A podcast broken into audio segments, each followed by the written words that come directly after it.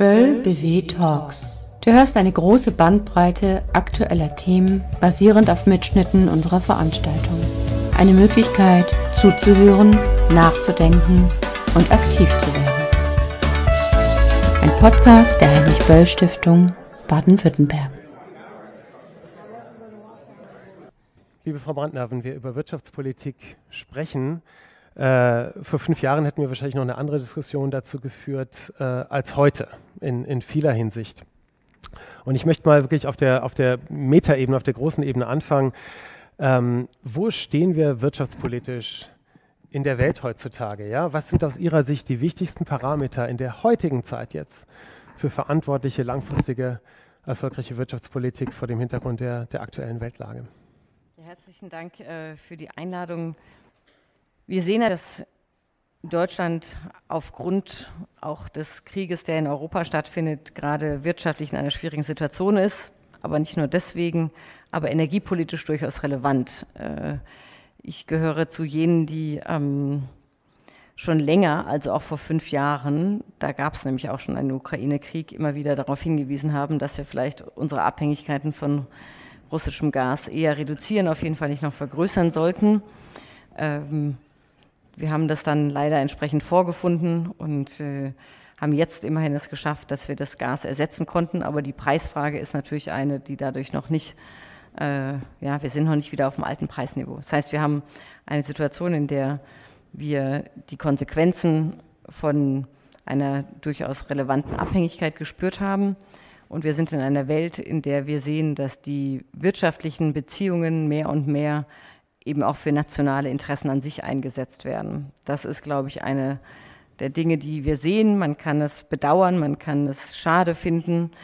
Ähm, ich glaube, wir können es gerade nicht besonders ändern. Und wir haben das Gleiche mit Blick auf andere globale Regionen dieser Welt, dass eben am Ende äh, das Wirtschaftliche untergeordnet wird unter den politischen Interessen und man dann auch vielleicht nicht so ganz offen ist in seiner Wirtschaft, vielleicht auch nicht ganz so fair spielt, aber auf jeden Fall äh, hier gibt es eine Verschiebung mit Blick auf die, äh, ja, man nennt es dann die äh, Weaponization of Economic Networks, also die äh, Nutzung für andere Zwecke von wirtschaftlichen Abhängigkeiten oder Netzwerken. Und das ist etwas, was unser deutsches Wirtschaftsmodell herausfordert weil wir davon sehr lange und sehr gut davon profitiert haben, dass es sehr offene Weltmärkte gibt, dass wir alle miteinander handeln können. Und das wird etwas schwieriger.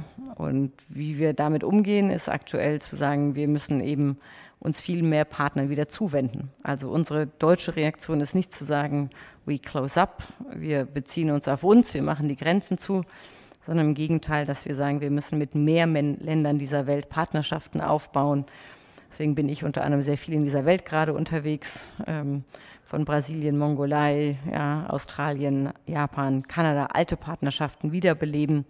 Nächste Woche Malaysia, wo wir wieder anknüpfen an alte Freundschaften, Partnerschaften und sie wiederbeleben möchten. Das ist eine große Aufgabe, die geht nicht von heute auf morgen, aber ich glaube, es ist die richtige Antwort zu sagen, wir schließen uns nicht, sondern wir öffnen uns. Aber wir sind dabei eben auch bedacht, dass wir die Risiken insgesamt minimieren für unsere Wirtschaft, unsere Abhängigkeiten wo zu groß verringern und vor allen Dingen bei uns die Innovation stärken, damit wir am Ende die starken Player sein können, die auch relevant sind für den Rest der Welt und attraktiv bleiben. Weil wenn wir nicht attraktiv sind, sind wir zu klein, um einen Unterschied machen zu können. Vielen Dank. Eine Anschlussfrage vielleicht direkt danach, wenn Sie jetzt ähm, von Malaysia über Lateinamerika durch die Welt reisen, um diese Partnerschaften zu knüpfen. Äh, wir führen ja eine transatlantische Debatte auch heute Abend.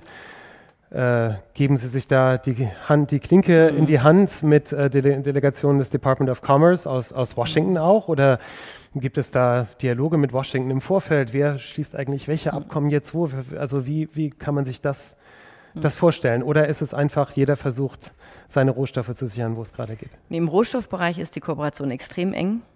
Wir haben sowohl in den USA als auch bei uns in Europa eigentlich zu wenig ähm, Unternehmen, die in dem Bereich noch richtig tätig sind. Äh, also wir hatten mal eine Preußack, das ist heute TUI. Das sagt viel darüber aus. So, wir haben noch drei große Akteure, Aurubis, K&S und Tereus, aber keiner von den dreien ist so groß wie eine Glencore, ja, oder ein Rio Tinto äh, oder eine Anglo-American oder eben die chinesischen Akteure. Und wir arbeiten so eng Hand in Hand, dass es, wir uns die Projekte gegenseitig zuspielen. Also wenn wir sagen, hier kommt was Neues hoch, ähm, wir es untereinander teilen. Also das sind nicht nur die Amerikaner, die Deutschen, das sind die Franzosen, die Italiener, die Kanadier, die Australier. Und wir uns sehr gut zusammenarbeiten und sagen, wer hat wen als Investor, wer hat welche Technologie, wer hat welche Abnehmer.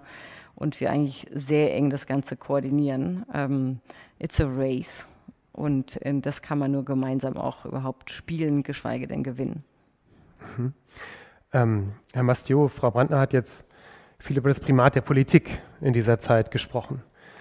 Ähm, wie blicken Sie darauf aus, aus Sicht der, der Energiewirtschaft? Ne? Also das ist, ähm, wir haben ja viele Debatten gehabt, auch zur Frage von Lieferketten in den letzten Jahren, die eben nicht nur eine technische Frage waren oder eine wirtschaftliche Frage, sondern auch eine Frage von Politik von Staaten, die gemacht wurden. Ähm, und äh, was, was bedeutet das aus Sicht, aus Sicht der Energiewirtschaft? Ähm, muss man jetzt äh, sich dem Primat der Politik seinerseits unterordnen oder ähm, was, was für Vor- und Nachteile hat das? Was für eine Rolle des Staates äh, ist da auch notwendig dann in der heutigen Welt?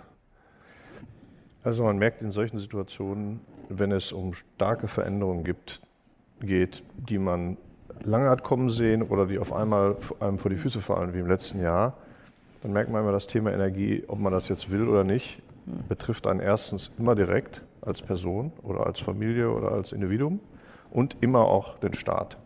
Mhm. Politik, äh, äh, Energie ist einfach ein, ein, ein so wichtiges Thema, weil da so viel dran hängt, dass das auch immer sofort ein geopolitisches Thema ist. Das ist mal der erste Punkt. Und wir haben meistens immer dann direkte Berührungspunkte und fangen uns an, da näher mit zu beschäftigen, wenn es ein Problem gibt. Vielleicht hat man latent über 15 Jahre sich über einen äh, Preis für Benzin an der Tankstelle geärgert. Aber wir haben nicht wirklich ernsthaft in der Öffentlichkeit eine Debatte darüber geführt, dass der Strom irgendwie zu teuer ist oder dass wir uns irgendwie Sorgen machen über Gasversorgung. Das gab es irgendwie nicht. Das passiert immer dann und dann mit Macht, wenn es ein Problem gibt. Dann sind auch die Lösungen, die man finden muss, meistens schwierig und die sind immer sofort sehr teuer und die erzeugen auch sehr viel Nervosität. Ähm, und alle 20, 30 Jahre hat man obendrauf irgendeine technische Veränderung oder irgendeinen Umstand, der dazu zwingt, ohnehin das System in Frage zu stellen. Zuletzt war das die Frage, kann man eigentlich die Energie, wie wir sie heute verwenden, überhaupt noch so weiterverwenden, ohne den Rest des Planeten in Schutt und Asche zu legen, weil es einfach unheimlich heiß wird und trocken und so weiter und so weiter. Und wir haben ja nun wirklich jetzt seit Jahren schon auch eine für uns, nicht nur für Leute, die Überschwemmungen in Bangladesch ertragen müssen oder steigende Wasserspiegel in den Malediven, äh, wo man immer gesagt hat, ja, die tun mir wirklich leid, aber im nächsten Augenblick habe ich ein anderes Problem. Wir merken ja dann jetzt hier auch, dass äh, das Leben einen anderen Verlauf nimmt, weil Wasser knapp wird und so. Wir müssen uns über die Frage unterhalten, wie Wasserstoff als gar nicht für uns täglich genutztes Element unsere Energie mittragen kann. Und das ist ein Thema, was auch wieder nicht eins ist, was man nur hier in Heidelberg oder in Berlin oder in Paderborn löst, sondern das kann man lösen nur, wenn man sich intelligent Gedanken macht, wie man das mit anderen zusammen macht. Und letzter Punkt, auch hier werden wir erleben, dass das geopolitisch ein Riesenthema wird, weil die Zahlen sind immer riesig, die Hebel sind immer groß, die Möglichkeit, damit Geld zu verdienen, sind enorm, die Möglichkeit, damit Geld zu verlieren, ver verlieren sind enorm. Und wenn ich politischer Entscheidungsträger bin, dann äh, stehe ich am Ende des Tages auch immer im Brennpunkt der Debatte, ob ich diese Agenda auch vernünftig manage. Und letzter Satz, das ist immer ein Handeln, wo ich ad hoc mit Situationen konfrontiert bin, die in sich schwierig sind. Aber Energiezyklen sind wahnsinnig lang. Wenn man heute etwas in der Energiewelt ändert, wird man es nicht morgen merken, sondern morgen in 15 Jahren aber dann meistens mit voller Wucht. Und das muss man als Politik, Klammer auf, ein Anspruch meinerseits an die Politik, Klammer zu, auch immer mitdenken, dass man nicht nur ein Problem löst am Mittwoch für Donnerstag, sondern für Donnerstag in 15 Jahren. Jetzt mal so ganz einfach skizziert. Was heißt dann, was heißt das zum Beispiel mit Blick auf unsere Abhängigkeit von China, wenn ich da nochmal nachhaken darf? Mhm. Also wenn man jetzt mal 10, 15 Jahre ja. versucht, in die Zukunft das zu denken, ähm, aus Sicht der Energiewirtschaft ist es so, dass man sagen kann, die Zeit der des integrierten Welthandels und der globalisierten Lieferketten ist wirklich vorbei. Und da müssen wir uns jetzt neu mhm. aufstellen in neuen regionalen Bündnissen, in neuen separaten regionalen Märkten weltweit. Oder ähm, ist das keine Alternative? Ich sag mal so, im Mittleren Osten gibt es einen schönen Spruch, der heißt, schenke Vertrauen, aber binde dein Kamel an. Das heißt, wenn ich eine Beziehung mit jemandem habe, im Austausch, im Handel, dann sollte ich die pflegen. Aber ich sollte immer gucken, dass ich, wenn das irgendwie nicht mehr so richtig funktioniert, kennen wir ja so auch im Privatleben, irgendwie noch an einer anderen Stelle weitermachen kann. Das heißt, wenn ich jetzt Handel mit China treibe, wenn ich Handel mit USA treibe, wenn ich Handel mit Venezuela treibe, um mal ganz andere Namen noch in den Raum zu werfen, die wir komplett aus der Landkarte gestrichen haben, die vor zehn Jahren aber hier maßgeblich unsere Energiewelt mitgestaltet haben, dann muss man sich einfach darüber klar sein, das hat immer eine Halbwertszeit. Und danach gibt es immer irgendeinen Tag, wo man mal morgens aufwacht und sagt, das habe ich mir so jetzt nicht vorgestellt. Und zu einer guten Wirtschafts- und Energiepolitik, Ressourcen, Rohstoffe, aber auch Technologie gehört immer zu überlegen, habe ich einen Plan B, wenn das in dieser und jener Richtung nicht gut läuft. Und wir sind dann, ich glaube, als Deutsche, weil wir, glaube ich, einen relativ hohen Wohlstandslevel haben, nie die Ersten, die leiden und dann gucken wir erstmal. Und irgendwann wachen wir dann auf und reagieren dann relativ konsequent, glaube ich schon, und auch überlegt. Und das gilt für China, wo wir jetzt unsere, so habe ich das jedenfalls verstanden, mhm. Risikolandkarte so ein bisschen adjustieren. Ehrlicherweise beunruhigt mich das nicht so sonderlich.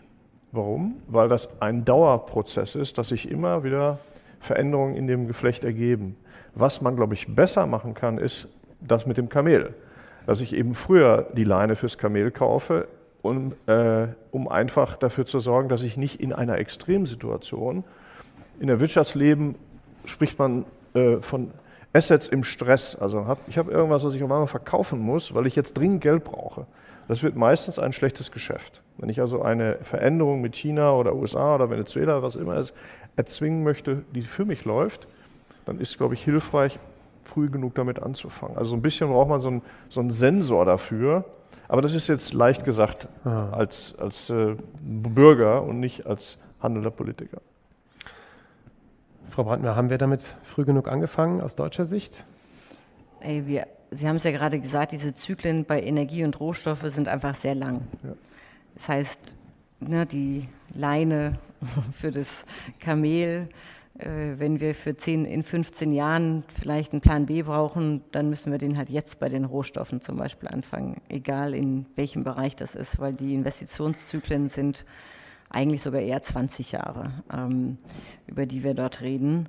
Und das sehen wir natürlich, dass in der deutschen Politik, ich sage das jetzt explizit generell, das ist jetzt nicht auf eine Partei bezogen, wir, wenn wir zum Beispiel Haushaltsdebatten jetzt führen, wir nicht über die Revenues in 20, 25 Jahren reden. Das ist ganz anders zum Beispiel in Japan. Die Japaner haben einen JOGMEC, die kaufen, machen Wasserstoff, die machen Gas, die machen Rohstoffe. Dieser Fonds wurde vor über 30 Jahren gegründet. Der war 15, 20 Jahre lang defizitär, hat Geld gekostet, ist mittlerweile eine Cash-Cow für den japanischen Haushalt, weil sich die Projekte irgendwann auch rentieren.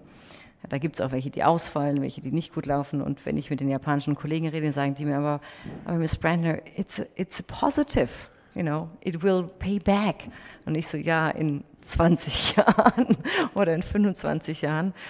Und äh, ich weiß noch nicht, ob ich damit den Finanzminister heute überzeugen kann. Aber das ist so die Debatte, da haben Sie ja total recht. Wie funktioniert Deutschland oder deutsche Politik?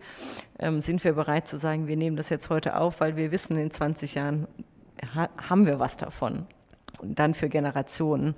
Das ist, glaube ich, etwas, was wir uns äh, noch mehr wieder antrainieren müssen und dieses strategische Denken, da würde ich Ihnen zustimmen, dass das äh, eine Aufgabe für uns ist. Und bei den Energiefragen, ich bin auch nicht beunruhigt mit Blick auf China, dass das morgen passiert oder übermorgen, aber wir müssen jetzt anfangen, weil sonst ähm, weil die Zyklen so lang sind, kommen wir da überhaupt nicht hin. Dann haben wir irgendwann keinen Plan B. Mhm. Und deswegen geht es mir auch immer da gar nicht darum, dass man weniger Geschäfte mit China macht. Ich sage mal, machen Sie, ist doch super. Ähm, aber wir müssen halt auch an einem Plan B arbeiten. Ich komme jetzt mal konkret zum Wasserstoff nochmal, ja? Als eine der, der kritischen Rohstoff- und Energiefragen ähm, unserer Zeit. Ähm, Frau Bander, können Sie nochmal sagen, aus Sicht der Bundesregierung auch, warum wird so viel über Wasserstoff geredet. Warum, warum ist es überhaupt so wichtig für Deutschland? Wir haben jetzt äh, gerade den Turbo eingelegt für äh, Solar und Wind in Deutschland. Äh, warum, wa warum brauchen wir Wasserstoff? Was sind, worum geht's? Also ein paar Themen waren ja in dem hm. Film drin, also in Teile der Industrie, Schifffahrt, Flugverkehr. Da fehlte aber eine wichtige Sache in dem Film, wenn ich das mal so kritisch hier anmerken darf, ähm, nämlich die Funktion der Speicherkapazitäten durch Wasserstoff. Das ist für uns sehr relevant. Ähm, das fehlte in dem Filmchen, wenn ich das so einfach kurz anmerken darf. Und ähm, äh, na, weil eben wir werden unterschiedliche Grundlastelemente brauchen, aber eines davon kann eben auch äh, über Wasserstoff, sogar Wasserstoffspeicherkavernen, ja, ähm, auch durchaus mit auf den Weg gebracht werden. Das heißt, wir haben Bedarfe in Deutschland, äh, die sind auch übrigens größer als unsere Produktionskapazitäten. Also ich gehe zum Beispiel nicht davon aus, dass wir irgendwann energieautark sein werden, aber das können Sie vielleicht noch besser beurteilen. Aber bis wir dort sind. Vielleicht gibt es irgendwann eine Fusionstechnologie, die uns das ermöglicht, aber aktuell planen wir dafür, dass wir für unsere Energiebedarfe immer auch international unterwegs sein müssen und deswegen ist es relevant, bei dem Thema eben gleich auch international unterwegs zu sein. Warum ist Wasserstoff gerade in aller Munde und so komplex? Weil wir gleichzeitig vieles hochlaufen lassen müssen. Das Angebot, Transport, ähm, dann die Anwendungserforschungen, die unterschiedlichen Gebiete. Das geht von, was ist eigentlich bei den Häfen los, welche Schiffe haben wir für die Derivate, äh, dort, wo viel Sonne ist, gibt es meistens kein Wasser, wie kriegen wir eigentlich Entsalzung gescheit hin? Also es sind einfach sehr viele komplexe Fragen. Und ähm, ich glaube, deswegen betrifft es gerade so viele Gebiete und ist deswegen auch hochspannend. Und gleichzeitig ist Deutschland, wenn ich das sagen darf, einer der Standorte, wo wir noch mit die meisten Innovationen haben, weltweit gesehen. Auch Patente im Wasserstoffbereich bei den Technologien von der Elektrolyseurentwicklung ähm, über zig andere Anwendungen. Also auch einfach, dass wir da noch vorne weg sind. Und Sie haben das vorhin angedeutet. Ähm, wie wichtig es ist, eben auch im Zweifel die Technologie noch zu haben, wenn man auch nicht mehr selber alles macht. Und das ist bei Wasserstoff gerade ein sehr wettbewerbsreicher Markt, würde ich mal sagen, um den viele gerade auch ringen und wo es für uns relevant ist, als Bundesregierung das nicht nur als Energiethema zu sehen, sondern auch als Industriethema. Herr Mestio, würden Sie das auch so sehen, dass Deutschland relativ gut aufgestellt ist bei Wasserstoff? Und vielleicht ergänze ich noch, Sie haben ja viel Erfahrung gemacht, auch ähm, aus energiewirtschaftlicher Sicht mit der, ich nenne es mal Energiewende 1.0 im Prinzip, ja, EEG, den, den überhaupt Aufbau von, von Solar und Wind in Deutschland seinerzeit, so Anfang der 2000er. Ähm, hat Deutschland daraus auch Vorteile bis heute mit der Erfahrung der Einführung einer neuen energiewirtschaftlichen Technologie oder, äh, oder sagen Sie, das kann man alles nicht vergleichen, jetzt ist ein neues Zeitalter und ähm, da sind andere schon viel weiter? Wie, wie steht Deutschland da aus Ihrer Sicht? Also ich mache es mal ganz einfach. Ähm, wenn Sie die Energiewende 1 sich angucken, Solar- und Windenergie, hat man vor ungefähr 20 Jahren wirklich die Mengen Zuläufe er erlebt. Vorher plätscherte das so vor sich hin, aber dann irgendwann ging das hoch. Damals war das sehr teuer noch. Solarenergie war teuer, der Staat musste subventionieren. Dann gab es viele, die haben gesagt, das ist Blödsinn. Äh, und heute ist es so, dass das eigentlich eine gängige Technologie ist. Und dahinter hat ein Prozess gelegen mit viel Blut, Schweiß und Tränen, also irgendwie auch so eine historische Anmerkung. Ähm, wenn Sie mich fragen, kann, die, kann Deutschland daraus einen Nutzen ziehen, dann ist das ein dreifach unterstrichenes Ja. Glaube ich, dass das auch wirklich, wirklich, wirklich umgesetzt werden wird, dann ist meine Hoffnung groß. Äh, müssen wir dann gucken. Wir haben da ja auch schon mal drüber gesprochen und ich weiß, dass das äh, einer der Punkte ist, die da wirklich von der Regierung gerade intensiv beguckt werden. Aber das muss man wirklich nachverfolgen. Warum? Weil man natürlich in diesem Prozess man unglaublich viel lernt, im Guten wie im Schlechten. Man macht Sachen richtig, man macht Sachen falsch. Und wenn man über die Nachteile mal käme, über Wasserstoff und Deutschland, dann ist es ja so, dass wir hier nicht mit, ich sage das mal einfach, Quellen gesegnet sind, die uns jetzt hier den Wasserstoff alleine produzieren lassen können. Das heißt, wir werden Schiffwege gehen müssen und Anlagen bauen und Leitungen und rauf und runter. weil wir nicht ein Land sind, wo Wasserstoff äh, irgendwo einfach von sich aus entsteht. Ähm, und zwar nicht Wasserstoff als sich, sondern die, die Ressourcen, die sie brauchen, um Wasserstoff zu erzeugen. Sie brauchen da erneuerbare Energien für und all das Ganze.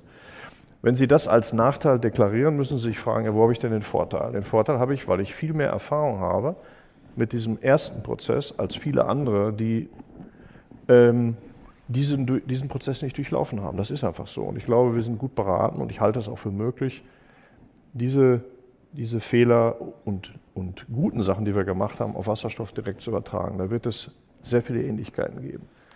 Der zweite Punkt ist, der wirklich ein Thema sein wird, mal unabhängig von der technischen Umsetzung, werden wir hier von enorm großen Geldmengen reden.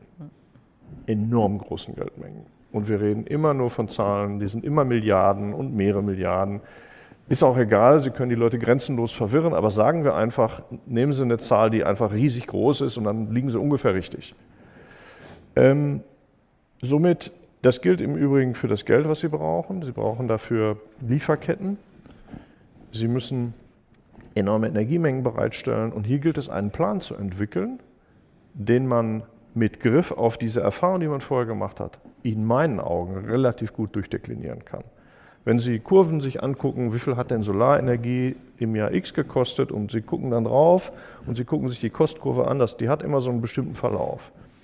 Okay, sagen Sie dann, da glaube ich aber nicht, dass das bei Wasserstoff ist. Okay, dann versuchen wir es nochmal. Dann nehmen wir mal die Batterien im Auto für E-Mobilität. Gucken Sie sich wieder an, was die gekostet haben, gucken Sie sich die Kurve an, die hat wieder den gleichen Verlauf. Alles ein bisschen Zeit verschoben. Sie können guten Gewissens die gleiche Kurve nehmen und sagen, ich fange jetzt in 2022 an, lassen einen das ausmalen und dann gucken Sie mal, was in 2030 passiert, dann sehen Sie relativ genau, was da passiert. Und rückwärts gerechnet können Sie dann ableiten, was Sie dafür tun müssen, im Wissen darum, dass man das in Deutschland alles nicht alleine kann. Welche Häfen, welche Leitungen, welche Anlagen, was muss ich incentivieren, also was muss ich den Leuten geben, etwas zu tun, was heute noch zu teuer ist, weil der Unterschied zwischen Wasserstoff aus einer Fertigung, aus einer Chemieanlage, die Sie heute kennen, und dem grünen Wasserstoff, den Sie brauchen, momentan etwa so ein Faktor 4, 5 etwa. Mehr teuer, grüner Wasserstoff. Und das muss man aufholen. Und das lässt sich alles machen. Und also zusammengefasst, ja, es könnte ein Nachteil sein, weil wir geopolitisch da unser Land haben, wo wir es nun mal haben. Aber wir haben definitiv Vorteile im Wissen. Und den allerletzten Satz, den ich machen möchte, wir haben eine exzellent aufgestellte Industrielandschaft, ja. was die Technologie angeht. Also wenn wir nicht Maschinenbau können, dann wüsste ich nicht, wer es sonst kann. Und da brauchen sie äh, Leute, die Elektrolyseure entwickeln, die die ganzen Umbauanlagen entwickeln. Und da müssen wir einfach mal auf Zack sein. Also nicht nur gut, sondern auch schnell. Es ist ja häufig, haben wir oft hingekriegt. Wir haben ein super Projekt aus der Garage rausgeschoben aber da gab es dann schon fünf andere, die so ein ähnliches Projekt, Produkt hatten. Unseres war zwar viel besser, äh, die berühmten äh, MP3-Player und Dual-Stereoanlagen und ich weiß nicht, was da alle für Beispiele gibt. KI. Hm? KI. KI, also ist, leider ist die, die, die, die Liste der, der Fälle ähm, Solarindustrie vor 15 Jahren. Also hier ist der Trick wieder Lernkurve. Ja, wir sind gut da drin, Ingenieure, aber jetzt bitte auch zackig und nicht erst 2053, dann ist das zu spät. Da müssen wir jetzt irgendwie hingucken. Und ich glaube, da ist der Dialog zwischen Politik und Wirtschaft enorm wichtig. Dass Politik weiß, okay, Wirtschaft, ich halte dich jetzt verantwortlich dafür, dass du das machst. Was brauchst du dafür? Dann schließen wir einen Pakt. Und dann machen wir das so und dann wird daraus ein Schuh und wir weichen auch von dem Plan nicht ab. Durch irgendeinen Quark, der da zwischendurch noch diskutiert wird, der da nicht hingehört. Ähm, Frau Brandner, das, das, Tempo wurde jetzt immer wieder angesprochen, in dem das jetzt passieren muss und in dem auch eine Politik eine Rolle zu spielen hat. Äh, wo sehen Sie da, dass es vorangeht? Und wo sehen Sie aber weiterhin die größten Herausforderungen, ich sage mal auch an, an, an, einer konkreten Frage Genehmigungsverfahren, ja, wenn wir jetzt für neue Netzwerken und Infrastrukturen reden und so? Wir erarbeiten über diesen Sommer, das habe ich mit angestoßen, ein Wasserstoffbeschleunigungsgesetz. Ähm, Genau aus dem Grund, weil wir es bestimmt irgendwie hinbekommen, aber halt sonst zu spät. Wir haben zum Beispiel in Deutschland äh, bis jetzt so eine Regel, dass sie einen Elektrolyseur, also Wasserstoffproduktion, nur im Industriegebiet machen können, nicht in einem Gewerbegebiet. Versteht kein Mensch. Ja, die wenigsten Städte haben Industriegebiete, die haben alle Gewerbegebiete. Und wenn sie es dann umwandeln wollen, dauert es durchschnittlich drei Jahre. So, das können wir uns einfach überhaupt nicht leisten.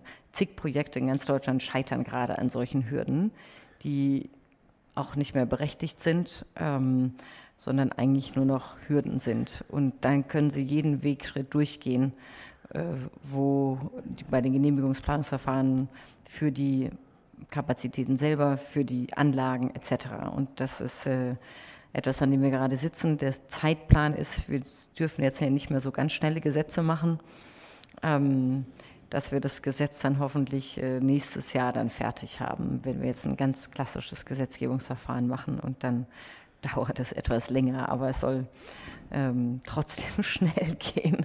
Und das ist äh, auch unsere Herausforderung unserer Demokratie, dass wir diese Sachen schnell beschleunigen. Aber das sind genau die Punkte, äh, die angesprochen wurden. Und dann, das ist intern, was wir machen müssen in Deutschland, unsere Hausaufgaben. Und dann beschleunigen wir die Verfahren mit den Partnerländern. Also zum Beispiel sitzen wir gerade an vier Pipelines dran. Ähm, die konkreteste ist die Richtung Norden, Dänemark, Schottland, Norwegen. Äh, die zweite, die relativ konkret jetzt wird, ist die Umwandlung der Gaspipeline aus Algerien, Italien, Österreich zu uns in eine Wasserstoffpipeline. Dann gibt es das Projekt, das kennen Sie medial sogar wahrscheinlich am meisten, Ache de Med, also aus Portugal, ähm, Spanien über Frankreich zu uns. Da arbeiten jetzt die Unternehmen schon mal dran, was auch schon mal gut ist. In der Politik äh, brauchen wir noch eine Schleife, aber sind wir auch sehr nah dran. Und dann gibt es mit den baltischen Staaten, äh, wo gerade auch großes Interesse besteht, weil die im Gegensatz zu uns mehr Energie produzieren können, als sie brauchen. So, das ist einfach, die haben Windkapazitäten und sind relativ kleine Länder. Und äh, da ist jetzt auch äh, mit unseren Unternehmen übrigens zusammen der Prozess gestartet, auch diese Option zu nutzen. Das heißt, wir sitzen bei uns an den äh, Beschleunigungen der Gesetze. Und dann haben wir noch eine Sache letzte Woche vorgestellt, der erste Entwurf für ein Wasserstoffkernnetz. Ähm, das ist jetzt gerade in der Konsultationsphase damit wir dort eben auch Klarheit bekommen, wo wird denn überhaupt Wasserstoff angeliefert werden. Da können sich jetzt noch die kleineren Verteilnetze dann dran schließen. Das heißt, wir gehen da gerade sehr offensiv mit dem Thema Netze, also Verteilung in der international bei uns unsere eigene Produktion zu beschleunigen. Und wir haben jetzt noch ein extra Förderprogramm, wo wir, durfte ich letzte Woche überreichen bei Bosch, Elektrolyseurproduktion um diesen technischen Know-how-Vorsprung auch wirklich zu erreichen, weil Elektrolyseure weltweit ein Bottleneck sind, weil sie noch relativ, ich möchte nicht sagen handwerklich, aber die Stückzahlen, die wir bis jetzt produzieren, sind noch nicht groß genug. Und deswegen subventionieren wir jetzt neue Technologien, das Ganze beschleunigen. Und wir subventionieren noch mehr in dem ganzen Technologiebereich, um auch in der Anwendung voranzukommen. Also wir versuchen es zu beschleunigen, aber die Aufgabe ist komplex, weil viel ineinander greift. Ähm, und äh, von daher hoffe ich, dass wir schnell genug sein werden. Weißt du, das war jetzt auch in dem Gespräch, kam immer wieder schon deutlich, dieses Zwischenspiel von Politik und Wirtschaft an ja. der Stelle. Und wie essentiell es ist, dass das ineinander greift auf, auf allen möglichen Ebenen. Ähm, damit haben wir die Frage Primat der Politik oder Primat der Wirtschaft noch nicht beantwortet, aber zumindest dass, dass, äh, die beiden Seiten, die es sehr stark mhm. braucht. Das ist ja nicht nur ein europäisches oder deutsches Phänomen, sondern das sehen wir ja jetzt mhm. global als Trend, ja, eine immer stärkere Rolle des Staates. Ähm, äh, gerade auch in den USA, das ist die mhm. Überleitung dann jetzt zum zweiten Teil ähm, haben wir mit dem Inflation Reduction Act, dem Infrastrukturpaket und so wirklich massive, eine, eine, eine massives Primat der Politik in der Frage, welche Technologien werden wie vorangetrieben, mit auch massivsten Subventionen oder Steuervorteilen oder ja, in welcher Form auch immer erlebt. Wie äh, sehen Sie, wie finden Sie, funktioniert das in Deutschland im Vergleich zu den USA beispielsweise? Ähm, sind wir da auf dem richtigen Weg? Äh, ist es ausreichend, nicht ausreichend? Ähm, wie, mhm. wie würden Sie das einschätzen im Vergleich zu den USA? Also, man sollte nur über die Dinge reden, die man auch kennt und versteht. Mhm. Also, ich rede mal über die Zeit, die ich so erlebt habe. Äh, und dann mache ich eine Annahme über die Zeit, die ich nicht erlebt habe.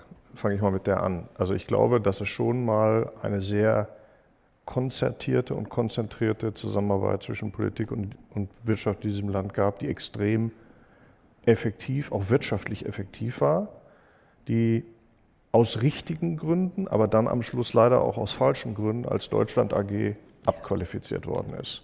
Da hat man immer so an rauchende, äh, dicke Männer in Hinterzimmern mit Wodka und äh, Cognacgläsern äh, gesprochen, die irgendwelche geheimen Deals mit anderen machen. Das hat man dann abgeschafft, weil der Teil wirklich nicht da in die Welt gehört. Leider hat sich dann in meiner Beobachtung Politik und Wirtschaft voneinander entfremdet. Und dann kann man triftig darüber streiten, ob man eigentlich ein Primat der Politik oder der Wirtschaft braucht. Ich sage Ihnen ganz ehrlich, ist mir vollkommen wurscht. Wenn das Ergebnis gut ist, kann jeder für sich dann in Anspruch nehmen, Herr oder Frau äh, des Erfolges gewesen zu sein. Was nicht funktioniert, ist, wenn äh, Politik oder Wirtschaft sich glaubt, die Rolle annehmen zu können, ich löse das alleine und sag's dem anderen dann, wie es funktioniert. Wir haben, und jetzt komme ich auf meine eigene Erfahrung zurück, gute Erfahrungen gemacht im Zusammenspiel, wenn man wirklich ein Problem lösen muss. Ich rede mal über das letzte Jahr. Am 24. Februar hat die Welt sich da für Politik und Wirtschaft in unserem Lande drastisch geändert. Und ich hatte die Aufgabe in meiner früheren Rolle, viele, viele Gespräche im Krisenmodus führen zu dürfen. Und da hat das gut funktioniert, weil man da nicht drauf geguckt hat, wer hat jetzt gerade recht oder was, er guckt primat rauf und runter. Wir mussten einfach ein Problem lösen. Ich wünsche mir, dass aus dieser geübten Zusammenarbeit eine Folge wird, die funktioniert, wenn man etwas gemeinsam kreieren möchte, nämlich eine Wirtschaftsposition im Bereich Wasserstoff zum Beispiel. Und nicht wieder jeder in seinen Raum reingeht und sagt, ich erkläre es dem anderen. Ich sage Ihnen ganz offen, dass ein Protektionismus oder eine reine Wirtschaftssteuerung aus Sicht einer Regierung eigentlich nicht gut ist. Das, was die Amerikaner machen, ist eigentlich nicht gut weil wir jetzt gezwungen werden, was wir eigentlich nicht wollen, äh, unsere Euros zu zählen, um da auch ein großes Bankkonto hinzustellen. Und ich kann Ihnen versichern, von den 365 Milliarden Euro US, US-Dollar und dem, was wir immer wieder auch dagegen stellen, werden wir in 30 Jahren sagen, war wahrscheinlich ein Drittel völlig fehl ausgegeben. Das ist immer so, wenn Sie auf einmal mit so einer großen Schubkarre daherkommen und sagen, wir wollen eigentlich was Gutes und dann kommen ein paar, die nehmen aus der Schubkarre was raus, was sie eigentlich nicht rausnehmen sollten. Und insofern wäre es gut, wenn wir jetzt versuchen, mal einen Moment erstmal innehalten, was ist da, was passiert da gerade und die, die Mittelverwendung nochmal gut überlegen. Was ich aber auch sagen kann, das wird der Politik jetzt nicht schmecken. In den Unternehmen haben auch die Erfahrung gemacht, weil es eine Zeit lang nicht funktioniert hat, irgendwann zu sagen, ich habe die Nase voll, da hinten kriege ich das Dreifache von dem, was ich hier bekomme wir sind in einem globalen Geschäft und meine Mitarbeiter sind mittlerweile ein Drittel nicht mehr deutsch, dann gehe ich halt dahin. Das wird Frau Brandner an vielen Beispielen auch kennen. Das ist für uns als Wirtschaftsstandort absolut fatal, weil sie kommen, diese Leute kommen nicht mehr zurück. Die ziehen ihre Familie nach, dann kommen die Cousins und dann kommen die Freunde und machen alle da hinten Geschäft, anstatt hier das Geschäft zu machen. Und damit riskieren wir natürlich so ein Stück weit unsere wirtschaftliche Stärke im langen Rennen. Es gibt also schon einen Grund, die Unternehmen hier jetzt zu halten. Und all das funktioniert nur, wenn viel miteinander gesprochen wird. Und nochmal, wer dann am Ende für sich den Sieg reklamiert, sollte allen Beteiligten egal sein. Und äh, nur um gleich äh, daran zu, zu knüpfen, was schon hier ähm, angesprochen äh, worden ist, ähm, habe ich schon eine persönliche Verbindung oder mein Bundesstaat halt hat äh, schon eine Verbindung äh, zum Wasserstoff. Es wird da im Moment einen sogenannten Southeast Hydrogen Hub äh, geplant. Ähm, das ist ein Projekt unseres äh, Department of Energies. Sie haben ähm, ganz viele verschiedene Firmen gefragt, äh, bewerben äh, Bewerbungen Entschuldigung, äh, dafür vorzubereiten und eine Unternehmensgruppe äh, von unter anderem Duke Energy, ein, mhm. eine Firma aus North Carolina, ähm, die ganz viel mit unserem Stromnetzwerk zu tun hat, ist daran beteiligt. Und ich fand es wirklich einen, oder ein sehr gutes Beispiel von das, was wir gerade besprochen haben, äh, denn ihr Plan besteht nämlich darin, also ein Netzwerk, also mit staatlichen Fördermitteln, na klar, einen großen Netzwerk von äh, Gaskraftwerken auszubauen und das für ein paar Jahrzehnten einfach laufen zu lassen und dann eventuell auf Wasserstoff äh, umzustellen. Ähm, und so, ich kann gleich damit anfangen, aber meine erste Frage an Sie wäre, ist das überhaupt ein nachhaltiges Modell im Bereich Klimapolitik? Und was bedeutet das für unsere transatlantischen Beziehungen, wenn US-amerikanische äh, Firmen so massiv vom Staat unterstützt werden? Und dann diese Firmen, na klar, ähm, befinden sich in einem Wettkampf oder in einem Wettbewerb mit deutschen und europäischen Firmen. Also was heißt das für transatlantische Beziehungen und wie sollte man damit umgehen, wenn man wirklich gerne äh, transatlantisch äh, zusammenarbeiten möchte? Die von Ihnen genannten Subventionen sind, soweit ich das verstehe, ja nicht nur amerikanischen Unternehmen zugänglich, sondern auch internationalen Unternehmen. Und das, da kommt das, was wir eben schon diskutiert haben. Da werden Unternehmen auch sich die Frage stellen, gehe ich dann vielleicht mit einem Produktionsstätte in die USA? Und manche Unternehmen haben das für sich mit Ja beantwortet. Andere warten noch so ein bisschen, glaube ich, was denn dann hier passiert. Ähm, und ich glaube, das ist nicht total überraschend, dass die USA so, ein, so einen Schirm aufspannt. Also ich habe das immer erlebt, wenn die USA sich vornimmt, einen energiepolitischen Punkt zu machen, dann machen die einen energiepolitischen Punkt. Das war vor 15 Jahren beim Fracking, wo die von nichts auf einmal zum größten Ausrufezeichen Exporteur oder, oder Produzenten von Gas geworden ist weltweit. Und äh, in den USA ist, das können Sie viel besser beurteilen als ich, meistens immer alles XXL. Mhm. Ähm, und Außer mir. und, und insofern, äh, wir sind natürlich jetzt in einer, man meint erstmal defensiven Position, müssen damit jetzt umgehen. Aber ich kann das aus US-Sicht schon sehr gut nachvollziehen. Ähm, die Frage wird sein, wird damit im Geld auch vernünftig umgegangen? Weil, wie ich schon sagte, wenn Sie auf einmal mit einer Welle von Geld daherkommen, ohne dass es nur böse Absicht wäre oder so, da wird erstmal auch am Ende nicht immer alles richtig mitgemacht. Also ich glaube, da braucht es einen im Finanzministerium, der nochmal ab und zu innehält und sagt, stopp, jetzt gucken wir mal eine Zeit, was ist eigentlich mit dem Geld gemacht worden, um dann noch nachzusteuern. Wenn ich das als letzten Satz noch sagen darf, das ist ein Lernen, was wir gemacht haben. Wir haben früher den Ausbau von Erneuerbaren immens gesponsert aber den Punkt verpasst, als die Kosten nach unten gingen, rechtzeitig zu sagen, halt, wir müssen gar nicht mehr so viel Geld geben, die können das auch mit weniger Geld machen. Aber die Zahlung ging weiter. Und das hat das Ganze sehr unwirtschaftlich gemacht. Und da haben sie in den USA ein gewisses Risiko zu managen, dass diese 370 Milliarden US-Dollar auch vernünftig verwendet werden. Also für meine Antwort darauf ich habe mich erstmal gefreut, dass die US-Regierung so einen klaren Schritt gemacht hat Richtung Dekarbonisierung der Wirtschaft. Das, wir haben ja jahrelang, jahrzehntelang es beklagt, dass in den USA zu wenig passiert. Ähm, von daher fand ich es erstmal gut, dass es hier auch ein klares Zeichen gegeben hat, äh, wie Herr Massu ja gerade gesagt hat. Das war ja ein, auch ein Zeichen. Wir setzen jetzt auf neue Technologien. Wir gehen, wir senden damit auch dem Weltmarkt ein Zeichen, dass hier die Zukunft hingeht. Und das ist nicht zu unterschätzen, was auch uns hilft. Also das ist, glaube ich, schon auch einfach etwas, was man erstmal positiv sehen muss.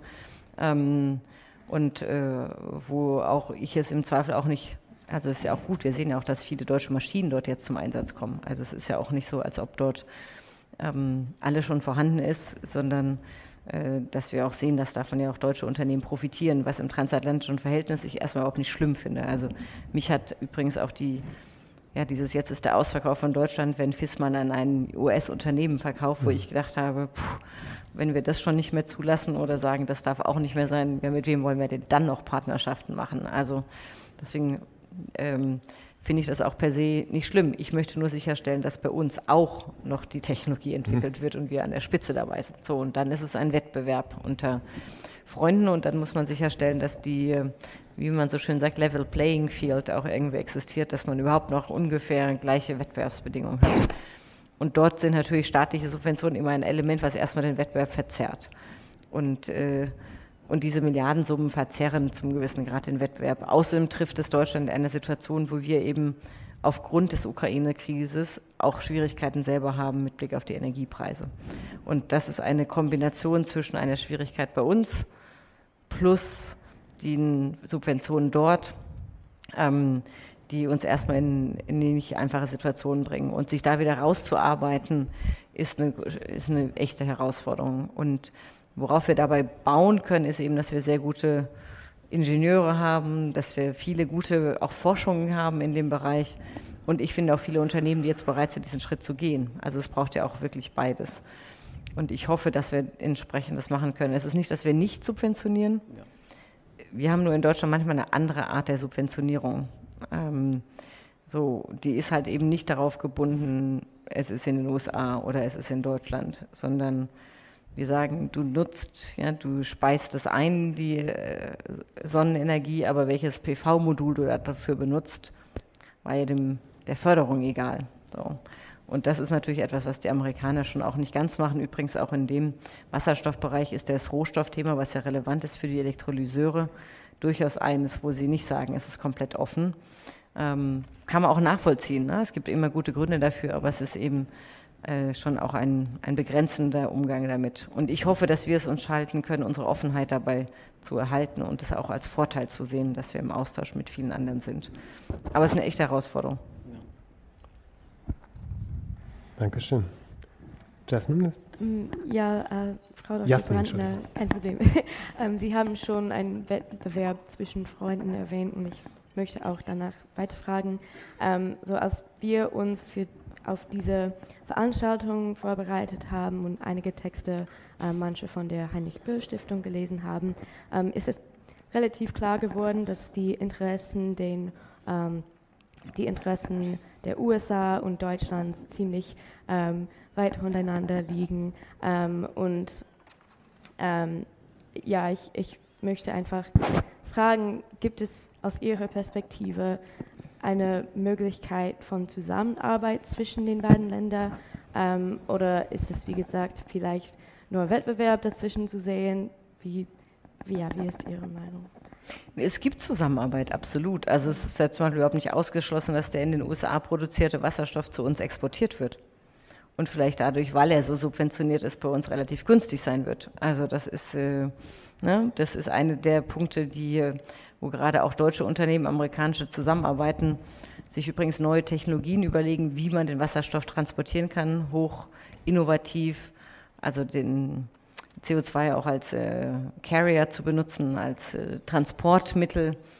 Das heißt, da gibt es auch wirklich durch diese transatlantische Kooperation zum Beispiel jetzt tolle neue Projekte, die entstehen, die unsere Wissenschaft schon vor längerer Zeit erforscht hat, aber noch niemand gefunden hat, der die Gelder dafür hat, es auch mal zu testen. Jetzt gibt es dort die Gelder und man kann es testen. Also ich würde auch überhaupt nicht sagen, dass es nur negativ ist, sondern dadurch entstehen auch Kooperationen zwischen Unternehmen. Das ist gar nicht unbedingt nur, dass wir das dann staatlich sagen, jetzt fangt mal an zu kooperieren, sondern dadurch entstehen Business Cases, die spannend und interessant sind, aber die auch transatlantisch sind. Also die nicht nur gegeneinander, sondern Wettbewerb bedeutet ja auch nicht unbedingt, dass man gegeneinander arbeitet, sondern dass man guckt, wer setzt sich am Ende durch. Wer ist das bessere, die bessere Technologie, wer ist der bessere äh, Unternehmerin. Ähm, von daher glaube ich, ist es halt, wir müssen nur darauf achten und darüber reden wir mit unseren amerikanischen Kollegen, dass die Förderungen eben wirklich offen sind, für, auch für europäische Unternehmen und nicht ähm, closed sind. Und dann müssen wir bei uns unsere eigenen Hausaufgaben machen. Und dafür können wir auch die Amerikaner nicht blamen, äh, sondern das ist unsere eigene Hausaufgabe hier hinzukommen. Und dann versuchen wir, die Kriterien anzupassen oder vergleichbar zu machen. Also das sind dann Normen und Standardisierungsfragen. Was gilt als grüner Wasserstoff? Ähm, äh, welche Art, wie sieht ein Elektrolyseur aus? Also da gibt es ganz viele Fragen gerade oder wie geht, was ist grüner, grüner Stahl? Also diese Fragen, woran macht man das fest? Da versuchen wir hinzubekommen, dass wir nicht zwei Welten haben, die dann nachher nicht mehr kompatibel sind, sondern von Anfang an jetzt im Rahmen von vielen Austauschformaten, das macht dann die EU-Kommission, das machen wir nicht alleine, mit den USA zu gucken, dass die Märkte ineinander greifen können und nicht voneinander getrennt sind. Das ist eine ganz pragmatische Sache, aber hochspannend äh, und hochrelevant für viele Unternehmen. Ja, also ähm, es, ist, es liegt in eine ganz andere Richtung, aber ich hatte tatsächlich eine Frage für Sie, Herr Dr. Mastio. Und zwar, ähm, ja, so salopp ausgedrückt, woher kommt das Wasser? Äh, das ist uns auf jeden Fall äh, aufgefallen, als wir auf diese Veranstaltung vorbereitet haben. Aber im Moment besteht es, ich glaube, keine Möglichkeit, Wasserstoff aus Meerwasser oder Salzwasser zu produzieren. Man braucht wirklich reines Trinkwasser. Und äh, wie wir schon am Anfang erwähnt haben, wohnen äh, oder leben wir in einer Zeit von zunehmender Wasserknappheit und Dürren. Also wenn wir uns jetzt so sehr auf Wasserstoff setzen, dann wäre das nicht wiederum ein weiteres Problem, eine weitere in, äh, ökologische Katastrophe, die wir in 15 oder 20 Jahren ähm, äh, irgendwie herausarbeiten müssen? Oder? Sie machen einen sehr guten Punkt. Ähm, erstmal unabhängig von der momentanen Klimasituation, wenn man sagt, ich gehe dahin, wo die Energie am günstigsten ist, um Wasserstoff zu erzeugen. Also für die, die es nicht wissen, sie müssen Wasser spalten. Und wer Wasser kennt, das ist irgendwie ganz handlich.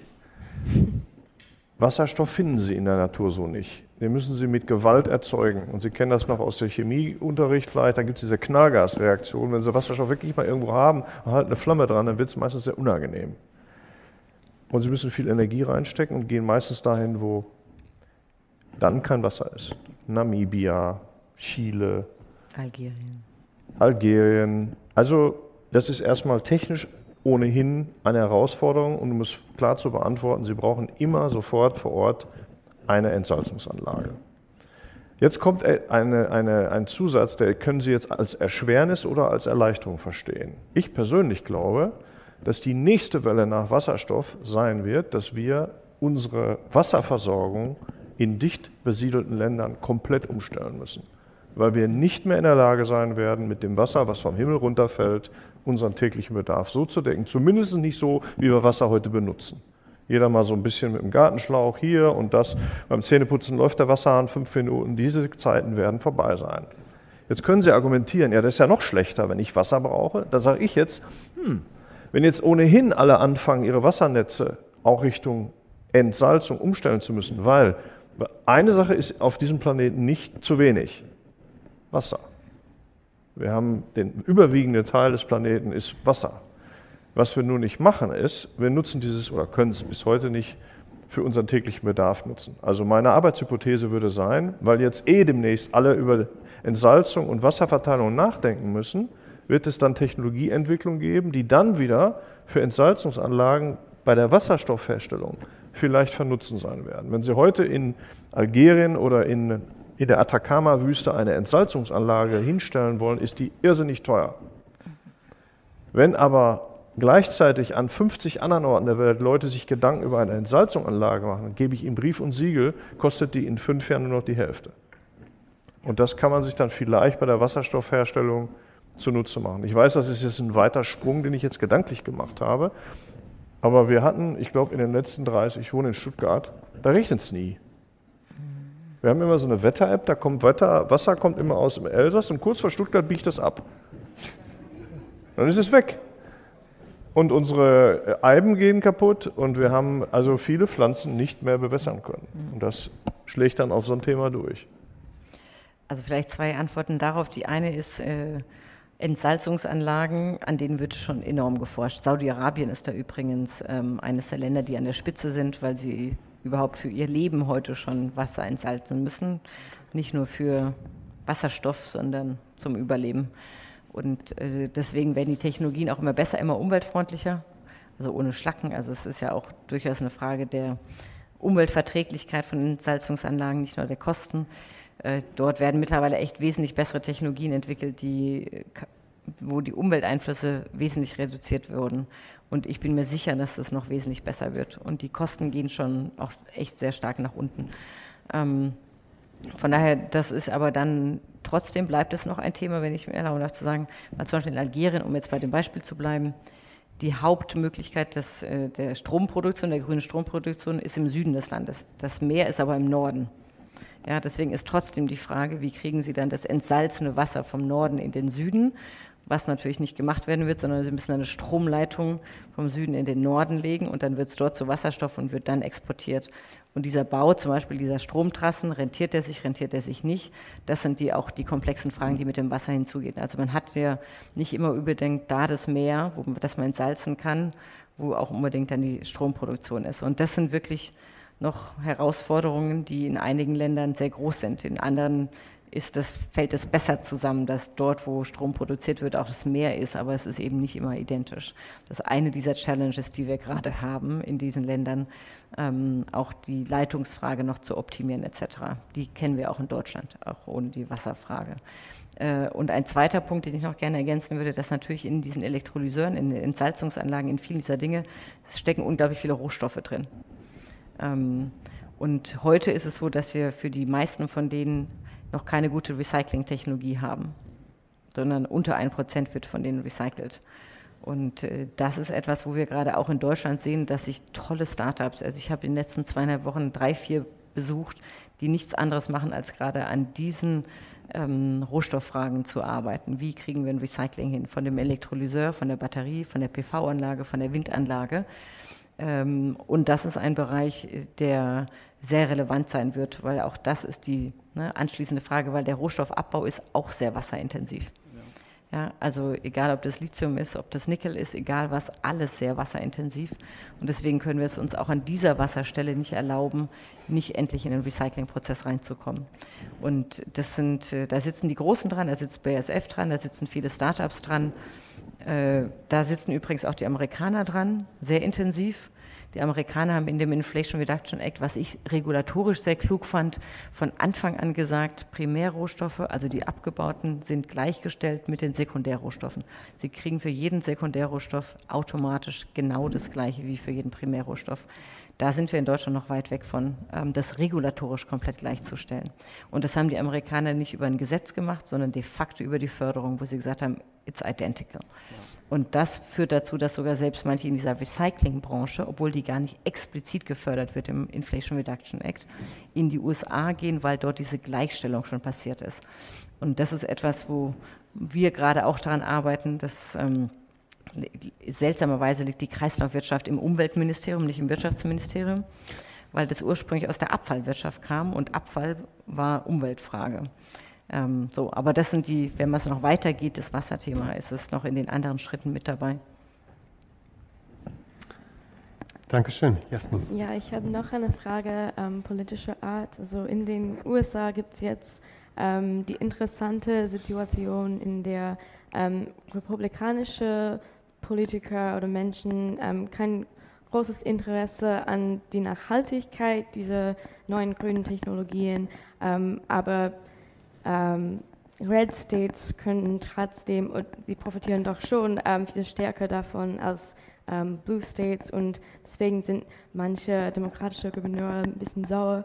Ähm, aber meine Frage für Sie nochmal, Frau Brandner, am Dr. Brandner wäre, gibt es eine einheitliche Position in der Koalition oder ist es etwas ähnlich, wo ähm, Parteien sich streiten darüber?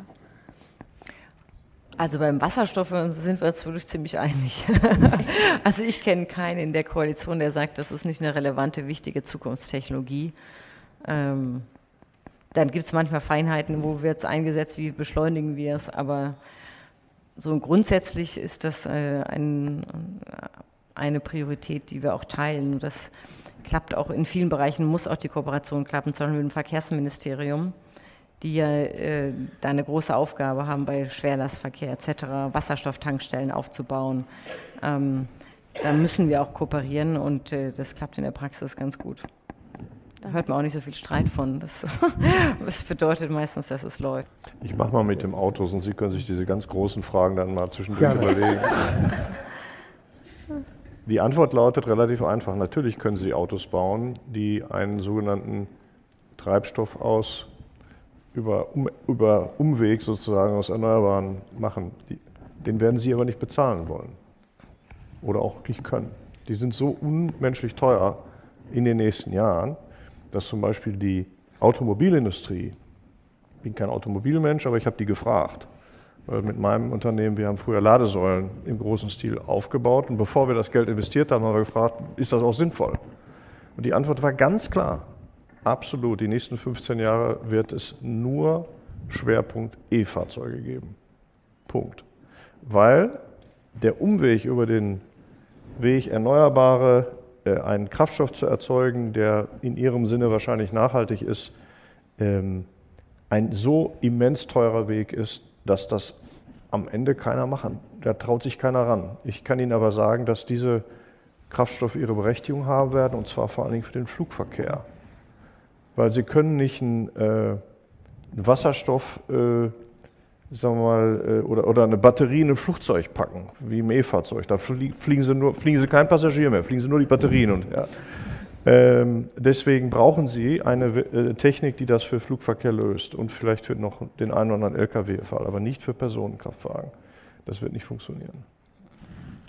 Das war, die, das, war die, einfache Frage. Ja, der kann ich mich auch nur anschließen. Genau, es ist einfach, Sie nehmen die Windenergie und Sie könnten die, den Strom daraus direkt nutzen fürs Auto oder Sie setzen noch einen Zwischenschritt ein, an dem mhm. Sie ja viel Energie wieder verlieren. Darf ich nur einen Satz ergänzen?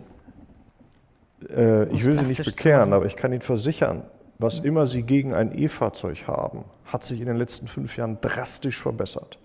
Wenn Ihnen irgendeiner erzählt, und ich sage das nicht, weil ich in der, e in der Branche arbeite, glauben Sie es mir einfach, jedes, jedes E-Fahrzeug, jedes E-Fahrzeug ist nach spätestens 60.000, 70.000 Kilometer CO2 effektiver als ein Verbrenner. Punkt. Weil der Rucksack, der am Anfang besteht, CO2-mäßig, weil Sie diese Batterie zusammenschrauben müssen, die arbeiten Sie über die Kilometer ab. Und da gibt es viele Studien, die lange Jahre den Eindruck erweckt haben, dass E-Fahrzeuge da an der Stelle nicht straßentauglich sind. Da sind Strompreise drin, die so nicht mehr stimmen, da sind CO2-Belastungen drin, die so nicht mehr stimmen und da sind auch Fahrleistungen drin, die nicht mehr stimmen. Also das sage ich jetzt nicht, weil ich irgendwie E-Fahrzeuge verkaufe und eine Provision kriege. es ist wirklich so, umwelttechnisch ist das nicht super. Am besten sollten alle Fahrrad fahren, keine Frage. Aber gegen die best, nächstbeste Alternative, die Sie genannt haben, ist das der bessere Fall. Genau, dann nehme ich die anderen Fragen mit den Menschenrechten. Also wir sehen natürlich, dass diese Länder, Saudi-Arabien, VAE, zum Teil auch Algerien, aber auf jeden Fall die Länder, die heute viel Geld machen mit den fossilen Kraftstoffen, natürlich auch die Gelder haben, um zu investieren in neue Kraftstoffe, die ein Finanzpotenzial einfach haben, um hier in Technologien auch zu investieren, um diese Parks aufzubauen. Und das finden wir erstmal gut weil wir auch kein Interesse daran haben, dass zum Beispiel Länder wie Algerien, Saudi-Arabien in der Transformation nicht mit dabei sind und dann am Ende keine Einkommen mehr haben für ihre Bevölkerung und mit ungewissem Auskommen, was mit diesen Ländern passiert, wenn die Wirtschaft in diesen Ländern komplett kollabiert. Das sage ich auch wirklich aus einer europäischen Perspektive, dass wir ein Interesse daran haben, dass diese Länder auch es schaffen, eine Transformation zu bekommen, weg von dem Export von fossilen Kraftstoffen hin zum Export von nachhaltigen ähm, ja, Energien. Das ist, finde ich, eine Aufgabe, die, wo wir nicht sagen sollten, das dürft ihr nicht machen, ihr bleibt bei euren Fossilen, sondern wo wir selber sogar ein Interesse daran haben, dass sie die Transformation schaffen. Bedeutet das, dass wir uns in ähnlichen Abhängigkeiten begeben sollten? Nein. Deswegen bauen wir ein sehr diverses Portfolio auf, wo wir potenziell äh, auch Wasserstoff her importieren werden. Und wir haben bei dem Thema zum wirklich auch das Glück, dass wir echt gute Potenziale schon in Europa haben. Also wir haben die in Südeuropa, da ist es die Sonne, wir haben die im Norden, da ist es der Wind, dass wir wirklich relativ auch einen größeren Teil als heute zum Beispiel bei den Fossilen aus unseren eigenen Nachbarländern importieren können. Und bei das, dem, was darüber hinausgeht, werden wir bestimmt es diversifizieren, aber wird Algerien, Saudi-Arabien, VE auch mit dabei sein? Ja. Wir werden es allein schon brauchen für die internationale äh, Schiff- und Raum, also äh, Schiff- und Luftverkehr. Also auch da ist die Frage zum Beispiel, wo wird dieser Kraftstoff produziert werden, wo werden die auftanken in Zukunft? Das sind hochspannende Fragen, wo wir genau wissen, dass auch diese Länder eine relevante Rolle spielen werden. Also von daher keine Abhängigkeiten, haben wir Interesse daran, dass diese Länder die Transformation schaffen. Eindeutig werden wir auch einen Teil aus diesen Ländern importieren, ja, aber hoffentlich ohne zu große Abhängigkeiten, sondern mit einer Diversifizierung.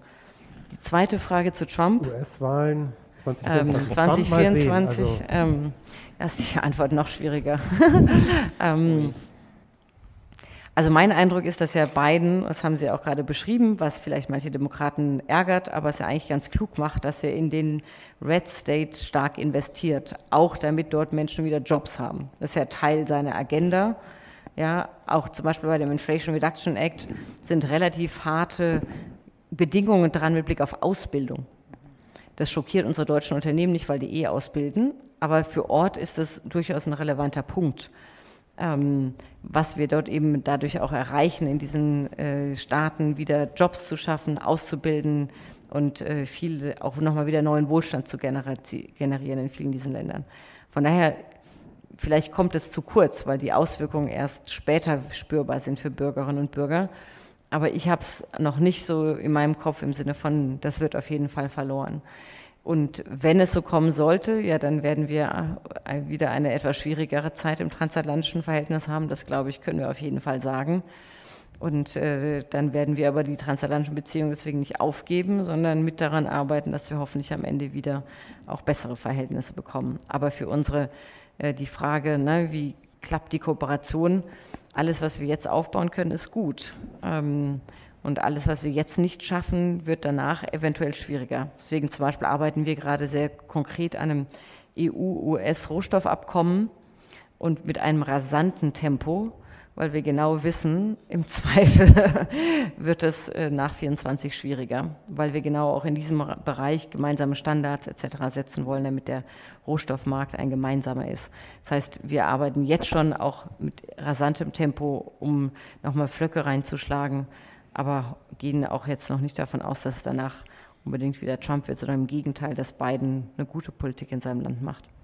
Auch wenn manches uns nicht gefällt, weil es uns benachteiligt, aber für sein Land und für die Demokratie ist ja davon sehr viel gut. Dankeschön. Ich nehme mal Ihren Ball. Also es ist so, dass die Energieindustrie nicht existiert. Also wenn, diese, wenn Sie meinen, die, das die da, also Heinrich Müller ist die Energieindustrie. Sie glauben Sie mir einfach, Sie haben alle Spielarten. Sie haben völlig recht. Es gibt welche, die ums Verrecken nicht wollen, dass ihr traditionelles Geschäftsmodell nicht weitergeht. Jetzt sage ich mal, wirtschaftlich dürfen Sie denen das jetzt nicht verübeln. Die werden dafür bezahlt, von den Shareholdern und von den Aktionären das Geld zu verdienen. Das ist einfach so. Jetzt können Sie richtigerweise sagen, es gibt genug Zwänge, die wir alle kennen, die die eigentlich incentivieren müssten, das Geschäftsmodell zu ändern. Und ich kann Ihnen versichern, jetzt springe ich mal zum anderen Ende, da gibt es welche, die von Anfang an mit Werbe und Kraft dabei waren.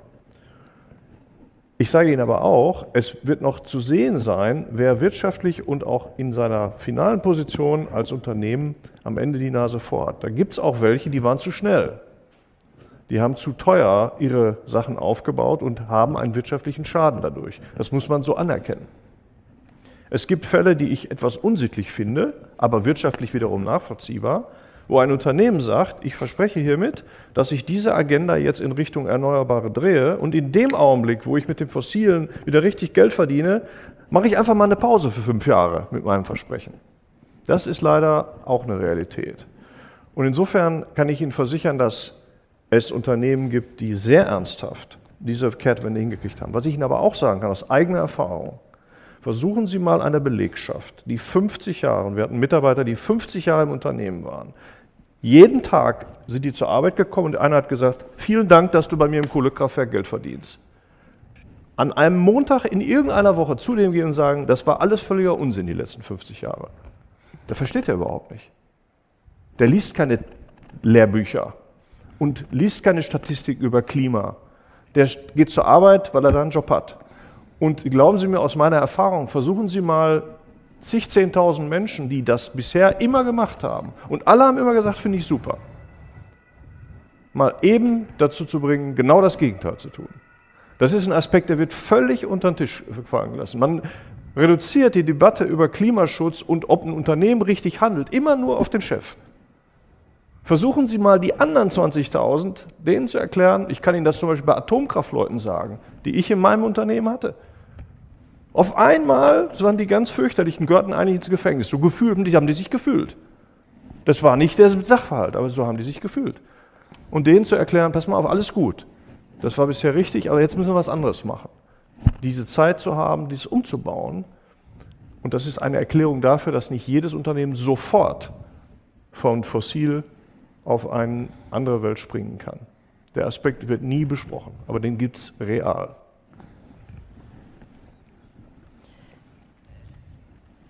Also meine Wahrnehmung der Energieindustrie in ihrer Vielfalt ist so, wie Sie es beschrieben haben gerade, Herr Massur. Es gibt ja sonige und sonige, wie man bei uns sagt. Ja. Ähm, es gibt die, von denen man wirklich sieht, wie die investieren, wie die intern in Technologie, in Know-how investieren. Und dann gibt es diejenigen, wo man weiß, die tun alles, damit es nicht schneller vorankommt. Ähm, wie gesagt, die machen damit gerade sehr viel Geld. Warum sollen sie damit aufhören? Und äh, das ist vielleicht sogar, also aus einer Perspektive heraus, wo man sagt, ich gucke jetzt, dass ich viel Geld scheffle und äh, wenn ich nicht mehr CEO bin, dann soll der Nächste sich drum kümmern. So, solche Leute treffe ich schon auch, aber ist jetzt nicht die Mehrheit. Ähm, und wir haben ja eben auch ein Interesse daran, Anreize zu setzen, dass diese Unternehmen mitmachen weil wir andererseits deren Expertise und Know-how brauchen. Also so eine Bohrinsel zu bauen, das hilft auch, wenn sie eine große Windshore-Anlage bauen müssen. Ja? Also die Technologien sind nicht komplett anders. Ja? Und das ist die Frage, die Sie auch angesprochen haben. Wie schaffen wir es, deren Know-how wertzuschätzen und zu sagen, ey, was ihr hier in den letzten Jahrzehnten entwickelt habt, was man alles auf dem offenen Meer machen kann, helft uns doch, das mal anzuwenden für die neuen Bereiche. Und das ist für mich auch erfolgsversprechender, zu sagen, hier, zeigt uns, was ihr könnt.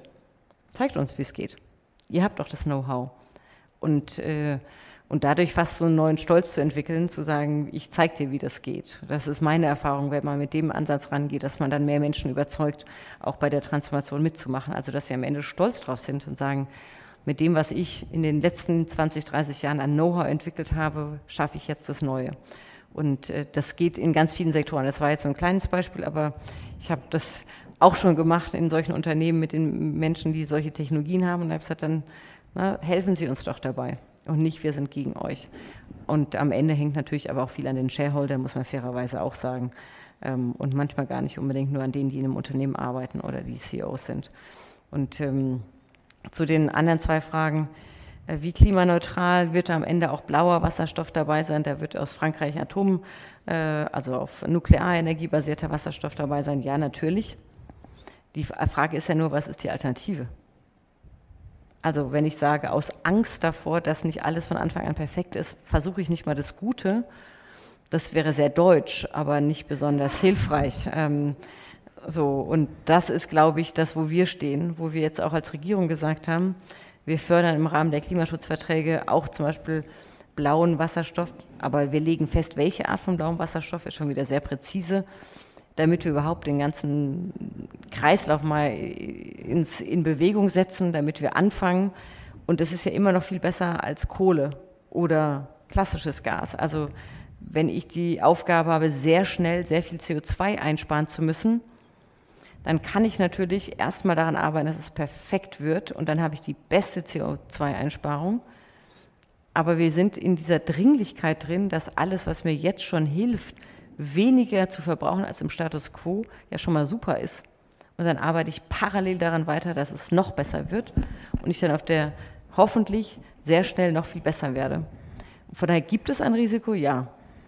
Das Risiko, nichts zu tun, ist aber wesentlich größer und das Risiko, abzuwarten, bis alles perfekt ist, ist meiner Meinung nach am größten. Das ist ein Prozess, in der in der Wirtschaft, in der Industrie, in den Unternehmen passiert gerade so viel, und da ist ganz viel Learning by Doing, was ich wahrnehme, dass man auch wirklich sehr schnell sich adaptiert. Und das finde ich ehrlich gesagt eher etwas sehr Positives. Und zu der Frage, wann werden wir unsere Häuser heizen mit Wasserstoff, das ist die Kostenfrage, die Herr Masto vorhin schon angesprochen hat. Also wie viel wird produziert, wie viel können wir importieren? Wir werden de facto dann über Import sprechen. Wir werden auch bei uns was herstellen, aber ehrlich gesagt, alles, was bei uns an grünen Strom geht, geht direkt dort, wo wir Strom auch benutzen können.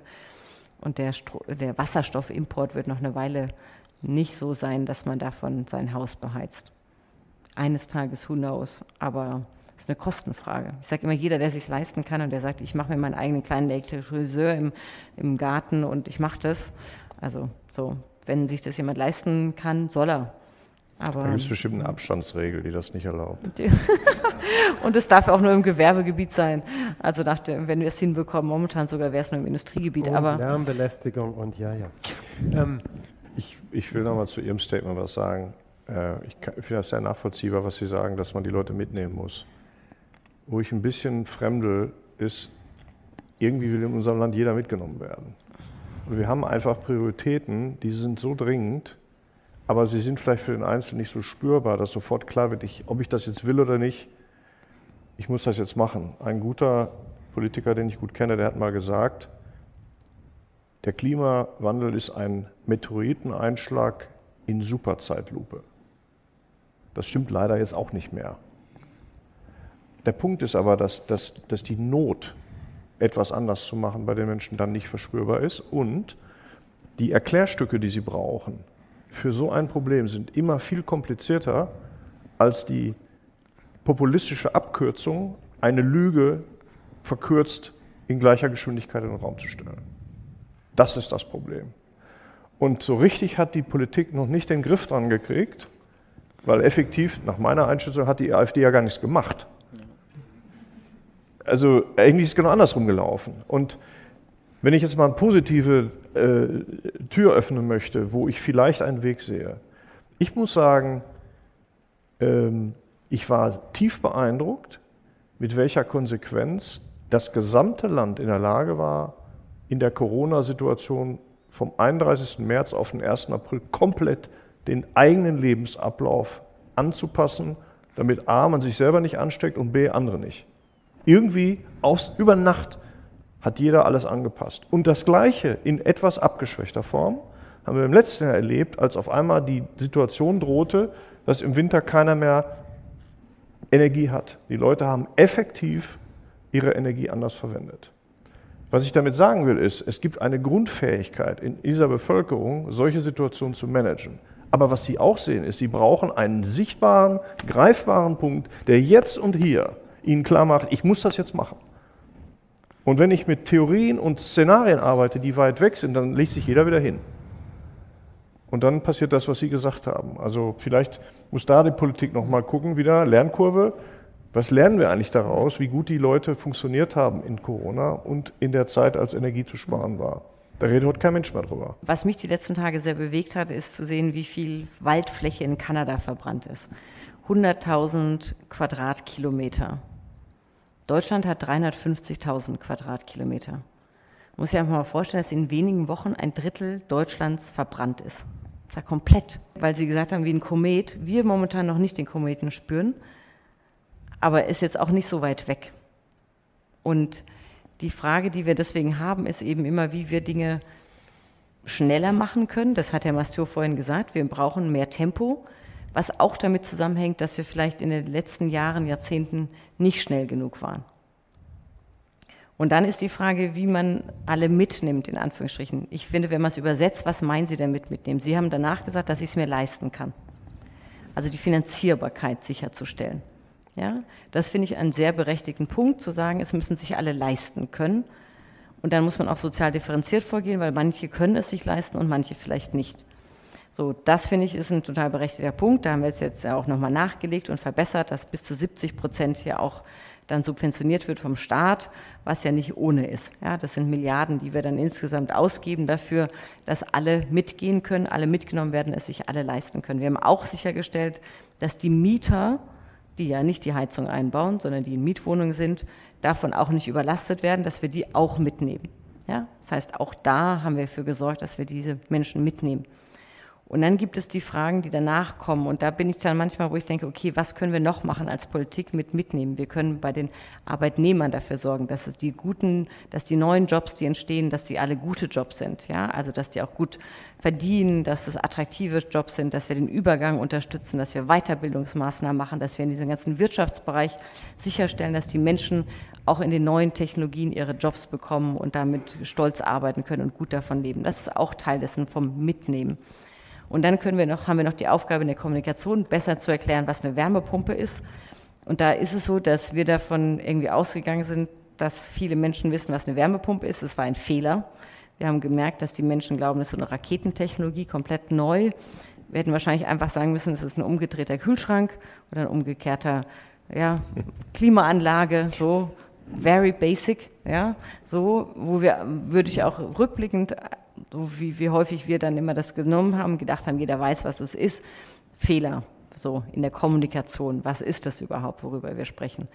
Ähm, da sind Fehler passiert, aber es ist ja auch die Situation gewesen, dass wir, ich werde es nie vergessen, den Abend, wo dann klar war, am nächsten Tag in der Bildzeitung ist der Heizungshammer von Habeck mit einem noch nicht fertigen Gesetz, dann sind sie in Rückenlage.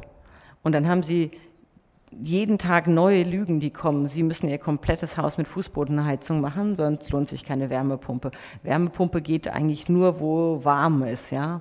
Also da waren ja auch so viel, wo wir natürlich dann auch gemerkt haben, wie wie das Wissen dazu auch schwierig ist, dann rüberzubringen. Und jede Fake News verbreitet sich sehr, sehr schnell und alles, was sie dagegen setzen, in einem wesentlich langsameren Tempo. Und das ist eine Herausforderung, die wir sehen. Das ist natürlich diese Schnelligkeit auch auf eine soziale Medienschnelligkeit trifft, die uns das Leben nicht unbedingt leichter macht. Das bedeutet für uns, dass wir noch besser, noch präziser kommunizieren müssen, im Sinne von besser erklären. Aber ich würde auch trotzdem am Ende sagen, es ist auch ein Mitgehen. Also es ist nicht nur ein Mitgenommen werden. Wir müssen, und jetzt kommt noch KI dazu, alle noch mehr selber in die Pflicht gehen zu sagen, was da kommt, stimmt das denn? Übernehme ich das sofort, leite ich das dann gleich an alle in meinem Freundeskreis weiter. Wir müssen als Demokraten besser lernen, mit diesen Fake News umzugehen. Und sie werden noch mehr kommen, erst recht, wenn wir die KI dahinter haben. Das, wenn wir, und das ist das, was ich meine mit mitgehen. Ja, also man hat auch ein bisschen dann diese Verantwortung, wenn wir neue Technologien, es werden viele neue Technologien kommen, die erstmal Angst machen. Das kann ich Ihnen heute versprechen. Es wird vieles Unbekanntes kommen und es sind unsichere Zeiten. Und wir brauchen da eine, wieder einen Umgang damit, der uns diesen demokratischen Umgang erlaubt. Und ein letzter Punkt, da sitzen wir auch dran mit allen demokratischen Parteien. Wir sind in unsicheren Zeiten. Wir haben einen Krieg in Europa. Ja, von Berlin aus ist die Ukraine näher als Paris. Darf man nie vergessen. Der ist mitten unter uns und was in der Ukraine gerade passiert ist, furchtbarst. Es sind unsichere Zeiten. China, man weiß es nicht. Wir haben die demografische Herausforderung, wir haben die Klimatransformation als Aufgabe, wir haben die Digitalisierung. Das sind unsichere Zeiten und dass wir als Demokraten alle die Verantwortung haben, nicht die Unsicherheiten zu vergrößern, sondern einen Streit zu führen, der diese beruhigt. Das ist noch eine Aufgabe, die wir alle gemeinsam haben. Da zähle ich mich mit dazu, viele andere. Aber das ist eine Aufgabe, die wir, glaube ich, als Demokraten gemeinsam haben. Unsicherheiten nicht größer machen, sondern zu reduzieren, weil sie kommt von außen, kommt genügend Unsicherheit auf uns zu. Vielen Dank.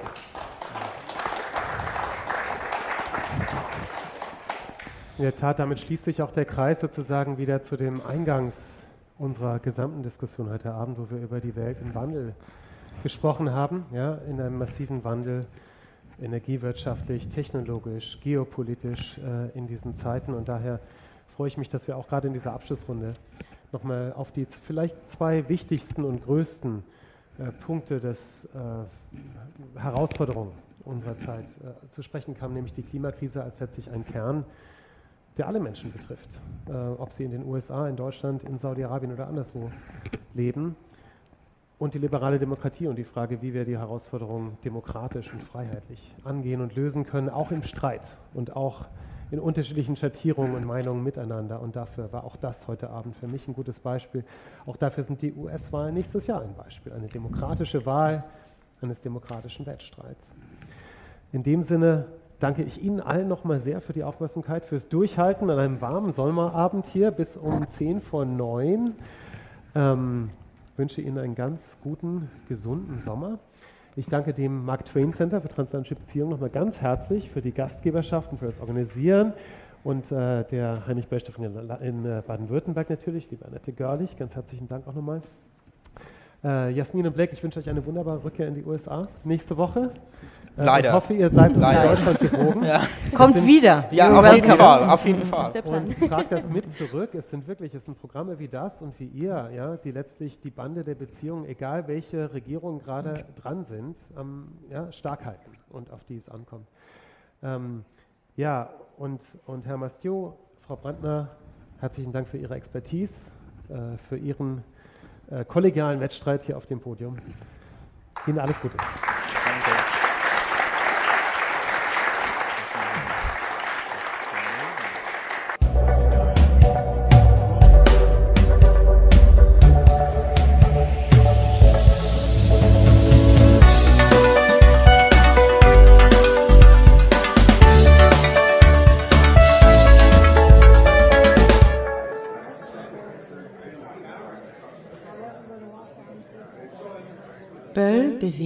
Talks. Du hörst eine große Bandbreite aktueller Themen basierend auf Mitschnitten unserer Veranstaltung.